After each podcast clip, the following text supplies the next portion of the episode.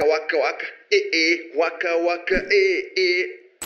Essa foi a minha melhor tentativa de demonstrar ou de simular um espírito de Copa que, na verdade, eu não tenho. Mas a gente vai conversar sobre Copa do Mundo e todas as suas tretas ao redor desse tema nesse vídeo aqui, beleza? Então fica comigo que a gente vai conversar bastante sobre como entender e viver esse momento especial com os nossos filhos, beleza? Como você deve ter percebido na minha tentativa horrível de cantar uma música da Copa que nem é da Copa atual, é, eu realmente nunca fui uma pessoa muito futebol, nunca fui uma pessoa Copa, é, ao contrário da Anne, minha companheira, ela, ela é a pessoa Copa, né? Ela entra no modo Copa quando ela começa e é uma loucura. Ela quer ver todos os jogos, os jogos de eh, que a gente chama de jogos indie, né? Aqueles jogos assim que é um time de não sei aonde com não sei o que lá, que ninguém nem sabe o que, que é, que vai ser provavelmente um 0 a 0 mas ela quer lá assistir. E isso acontece desde que eu conheço a Anne.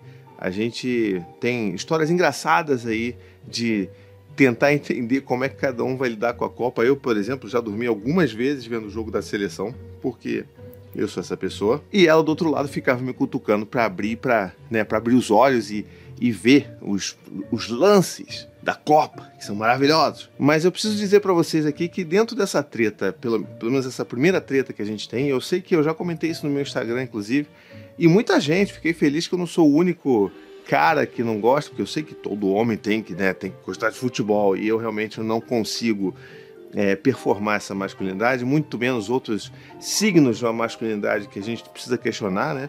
Mas o vídeo não é sobre isso. O vídeo é sobre Copa. É sobre tretas de Copa. E eu queria muito contar para vocês um pouco dessa minha experiência aqui em casa e como que isso talvez possa ajudar você aí a passar por esse momento. Caso você tenha um companheiro ou uma companheira, né, esteja casado com alguém aí que não esteja muito no ritmo de Copa, ou seja, talvez você a pessoa que não esteja muito em ritmo de Copa, tá tudo bem. Mas é importante também a gente ver como que a gente pode ressignificar isso através dos nossos filhos, sabe? Eu nunca curtia, mas devo admitir que hoje em dia, essa Copa específica do Catar, eu tô achando interessante assistir por conta dos meus filhos, sabe? Vendo Dante vibrando, a Maia que pediu, ela, olha isso, gente, a Maia, esses dias agora, ela acabou de pedir para mim que a gente, obviamente, vocês estão vendo aqui, eu tô com a camisa que não é nem camisa da seleção, porque eu não tenho, ninguém aqui em casa tem. A gente precisa também, né, ressignificar isso, mas é, a Maia no no segundo jogo da Copa, para você se localizar que você está vendo esse vídeo aí, no segundo jogo da, da seleção na Copa, a Maia me cobrou, falou: Papai, eu quero a minha camisa de jogo. Porque ela viu os amiguinhos e as amiguinhas, todo mundo indo com a camisa verde e amarelo para a escola e ela não tinha. Eu falei, caramba, é verdade. Fui lá, comprei a camisetinha ali para todo mundo vibrar, aquela camisetinha mais acessível, né, gente? Porque não tá dando, né? São muitos filhos, nessa camisa, a camisa real oficial não dá. Então essa é a primeira treta, é a treta financeira. Então a gente foi lá numa versão que né, tem as cores. O que importa são as cores, né? Então a gente resolveu isso e as crianças estão malucas, tão felizes, a beça, usando a camisa, correndo para lá e para cá e vibrando. E é claro que elas não vão entender, né? Mas eu acho que o primeiro passo para a gente curtir uma Copa, ou ressignificar uma Copa com os nossos filhos, é justamente vibrar com eles e entender que eles podem participar dessa festa. Eu, por exemplo, lembro de como era criança, e talvez venha daí o meu desgosto por futebol, de Copa, não sei mas eu lembro que eu nunca fui muito incluído. Eram sempre os adultos gritando e, e, brigando e, sabe, falando um monte de coisa. E eu sempre muito à parte daquilo tudo, alheio. Então acho que uma das coisas que a gente pode fazer agora com os nossos filhos é trazer eles para dentro, explicar, olha filho, aquele time ali está jogando contra esse, a gente está torcendo para aquele. Você torce para qual? E se a criança quiser torcer só porque achou a cor da camisa mais bonita, tá tudo bem. O importante é a gente estar tá ali vendo. E olha filho, foi quase gol, caramba, olha aí. Sabe, então acho que essa coisa de vibrar, de assistir, de explicar o que está acontecendo e de entender né, que assim, são 90 minutos de jogo, mais a prorrogação, assim, criança nenhuma vai ter paciência de ficar sentadinha bonitinha ali. Então entender que vai querer brincar, vai querer lanchar, vai, às vezes fazer um barulho a gente vai ter que pedir para a criança dar uma maneirada. Então, são essas coisas que vão fazer com que a criança se sinta incluída daquilo, sabe? E isso é muito importante, sabe? Porque eu acho que faz com que esse momento também seja um momento para estar em família, né? Então, assim, que a gente consiga incluir as crianças nisso, juntar com outros pais e mães que tenham filhos e todo mundo ver junto, fazer uma bagunça junto, mas pensando nas crianças. Eu acho que essa é uma das coisas que mais resolve as tretas da Copa. E é claro, ser muito aberto, muito honesto, muito genuíno com as crianças. Por exemplo, a Anne, ela fica nervosíssima. Outro dia eu mostrei nos stories, né, no meu Instagram, como é que a Anne, a Anne mordendo os almofada e tensa vendo o jogo da seleção né, do Brasil. E aí a, a olhando aquilo não estava entendendo. Eu falei assim, filho, olha, a mamãe ela tá muito nervosa porque ela quer que o Brasil ganhe, que o nosso time ganhe. E aí não tá, o jogo não tá indo muito bem, ela tá nervosa por causa disso, não tem nada demais, tá tudo bem. Ela só tá nervosa por causa do futebol, tá bom?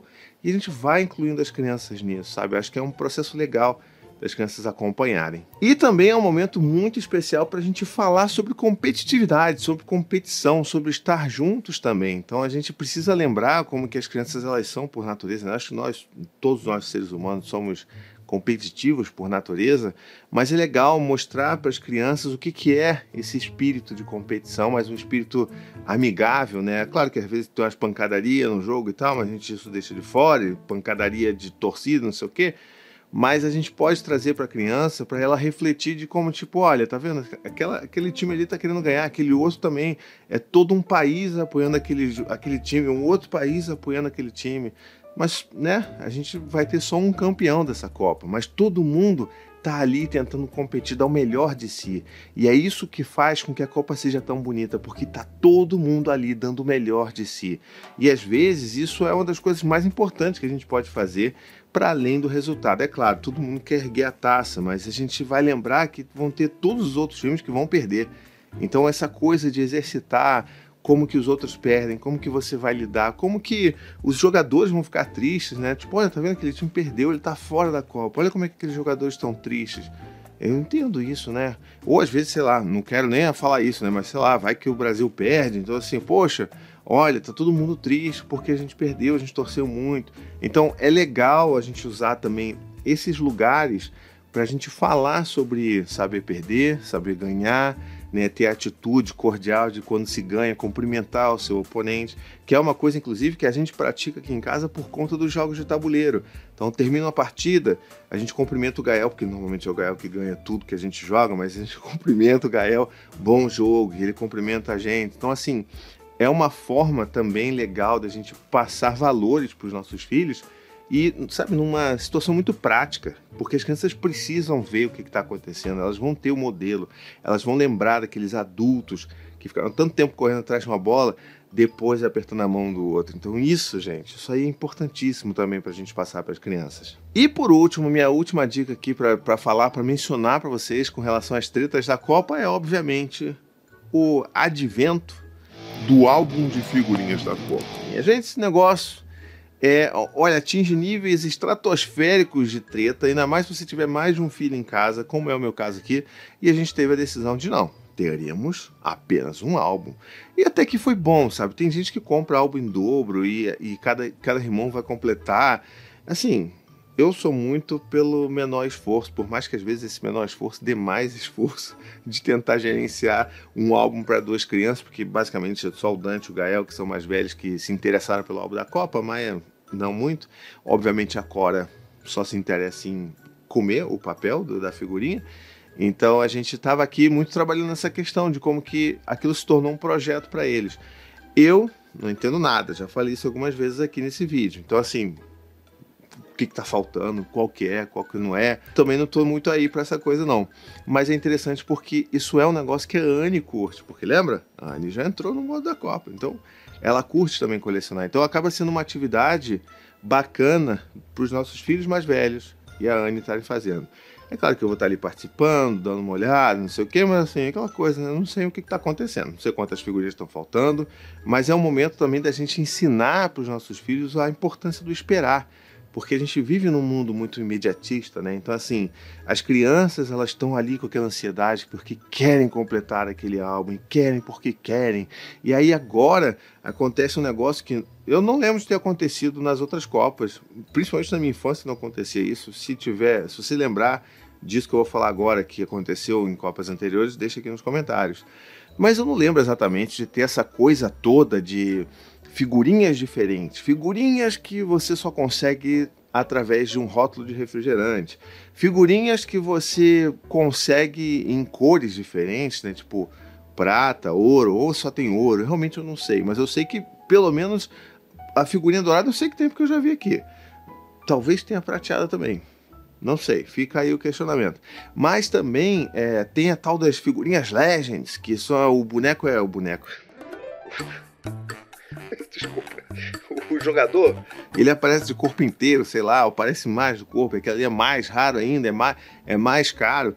Então, assim, na minha época era um negócio mais simples, era só os, né, o jogador ali, acabou e tá pronto. Agora tem outras questões aí que vão incentivar um consumismo maior, né? Então, assim, isso já é um problema em si para a gente conseguir fazer com que os nossos filhos entendam e processem melhor isso.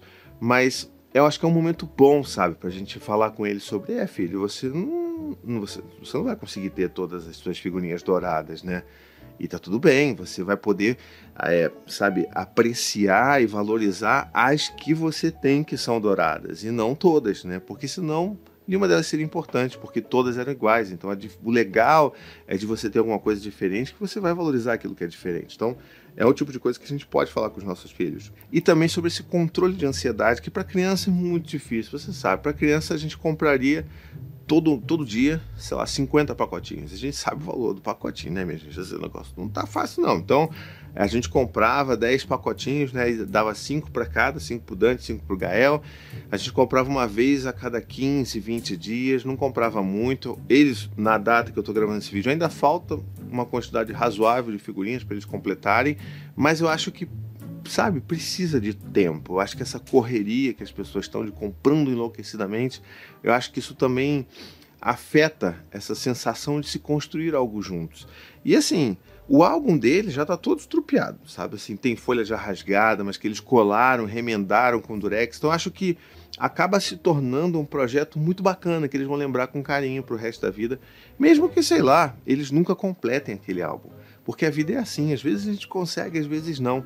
E eu sei que pode parecer assim, ah, mas você está falando isso porque seus filhos são mais velhos. Mas não, porque isso já aconteceu outras vezes. Eles já colecionaram outros álbuns que não da Copa. E eu, pelo que eu me recordo, eu acho que eles nunca completaram nenhum álbum, sabe? O álbum da Copa é mais fácil porque tá todo mundo colecionando, é mais fácil trocar. Então, assim, acho que é dar essa liberdade para a criança, para entender que assim ela pode fazer o que ela quiser, por exemplo, com as figurinhas repetidas. E eu sei que rola várias regras diferentes. Uma, uma dourada vale duas comuns, uma legend vale sei lá quantas. Então, assim, eu costumo deixar as crianças fazerem aquilo que elas quiserem fazer com aquilo que é delas. E às vezes isso vai fazer com que talvez alguma outra criança né, passe a perna no seu filho. E a gente tem que ó, hum, respirar, ficar zen e não levar isso para o nosso interior, para nossa criança interior e falar assim, não, ele está aprendendo que ele precisa valorizar aquilo que ele tem, que ele precisa entender o que, que a outra criança está falando, que ela precisa entender que ela pode negar uma proposta que uma outra criança fez. Então, acho que todas essas coisas são aprendizados riquíssimos, inclusive dentro da, né, da área de negociação, que as crianças têm a possibilidade de aprender. E aí vão trocando e tá tudo bem. E assim, agora que muita criança tá já com o álbum completo, o que tem de criança que tá dando figurinha repetida para os meus filhos é uma maravilha. Então assim, é bom também não correr, porque eles estão vendo isso, inclusive. Ah, poxa, meu amigo me deu 10 figurinhas. Pô, ótimo. Estão disputando figurinha agora no bafo. Então assim, não tem nem mais, virou brincadeira. E para eles acaba também se tornando um processo mais que dê para você digerir e gostar mais daquilo, que você só abrir, abrir, abrir, abrir e ver a dourada, abrir e ver a dourada, abrir e ver a dourada. Eu acho que isso não contribui muito para a experiência que se pode construir a partir de uma coleção de um álbum de figurinhas, né? Então, que fique é, que talvez funcione para você aí essas minhas dicas, é, a forma de lidar com essas tretas, elas vão mudar de família para família, especialmente porque cada criança é diferente, cada adulto, obviamente, é diferente também, mas que eu acho que essas tretas elas meio que vão ali caminhando por todas as famílias e acho que a melhor forma da gente lidar com todas elas dentro desse mundo de Copa do Mundo é lembrar que o importante são as relações que nós construímos e é a forma como a gente vai responder aquilo que os nossos filhos vão trazer para a gente é o que vai fazer a diferença. E acho que se a gente tiver sempre esse olhar de curiosidade, de empatia e de tentar fazer com que os nossos filhos percebam é, formas diferentes de enxergar o mundo, de se relacionar com outras pessoas, em especial com seus amigos, eu acho que a gente também está ganhando o nosso troféu de Copa do Mundo, tá bom? E, inclusive, eu queria também fazer um último aviso, não quero que você saia desse vídeo antes que eu te mostre um negócio. Espera aí, vou te mostrar aqui, ó. Esse é o meu último livro, Queridos Adultos. Olha isso, que livro lindo. É um livro que eu tenho muito orgulho de, de ter escrito e ter colocado ele no mundo. Eu queria muito mostrar para vocês que vocês conhecessem esse livro, que ele é lindo, sabe? Assim, modéstia à parte, né? Mas ele tem textos que são curtos, mas que são extremamente profundos e trazem essas ilustrações. E a ideia que eu tinha com esse livro era de fazer com que fossem cartas escritas por crianças, é, caso elas conseguissem elaborar tão bem aquilo que elas acham mais importante na relação com a gente, os adultos, né? E que elas pudessem mandar essa carta pra gente. Então aqui a gente tem 20 cartas que eu tenho certeza que vão tocar o seu coração, fazer você se lembrar daquilo que é importante com os seus filhos, com as crianças que você cuida, e eu tenho certeza que isso aqui vai te emocionar, tá? Então, é uma excelente dica aí de, poxa, né? Sei lá, Natal, presente de aniversário, presente para você mesmo, porque a gente também precisa se presentear, né? Então, esse aqui é o meu terceiro e último livro, o meu livro mais recente, né? O link está aqui na descrição, você já pode ir lá garantir o seu, já tá, ó, cheiroso, aquele livro cheiroso, livro bonito, sabe, com detalhes aqui, olha, em, em coisa brilhantezinha aqui, ó, tá vendo, ó, brilhantezinho, tem ilustrações lindíssimas do Ezequiel Moura, olha essa aqui, por exemplo, e cada ilustração vai trazer uma das 20 cartas que eu acho que a gente precisa ler às vezes, sabe? Então aquele livro que você vai ler uma vez, vai se emocionar, aquilo vai ficar tocando o seu coração, depois você vai pegar, vai ler de novo. Então, espero que vocês gostem muito desse livro, tá bom? Me contem aqui nos comentários se vocês já compraram esse livro, já leram, tá bom? Vai ser importante para eu saber, tá legal? Vou ficando por aqui então. Um beijo, até a próxima, tchau, tchau.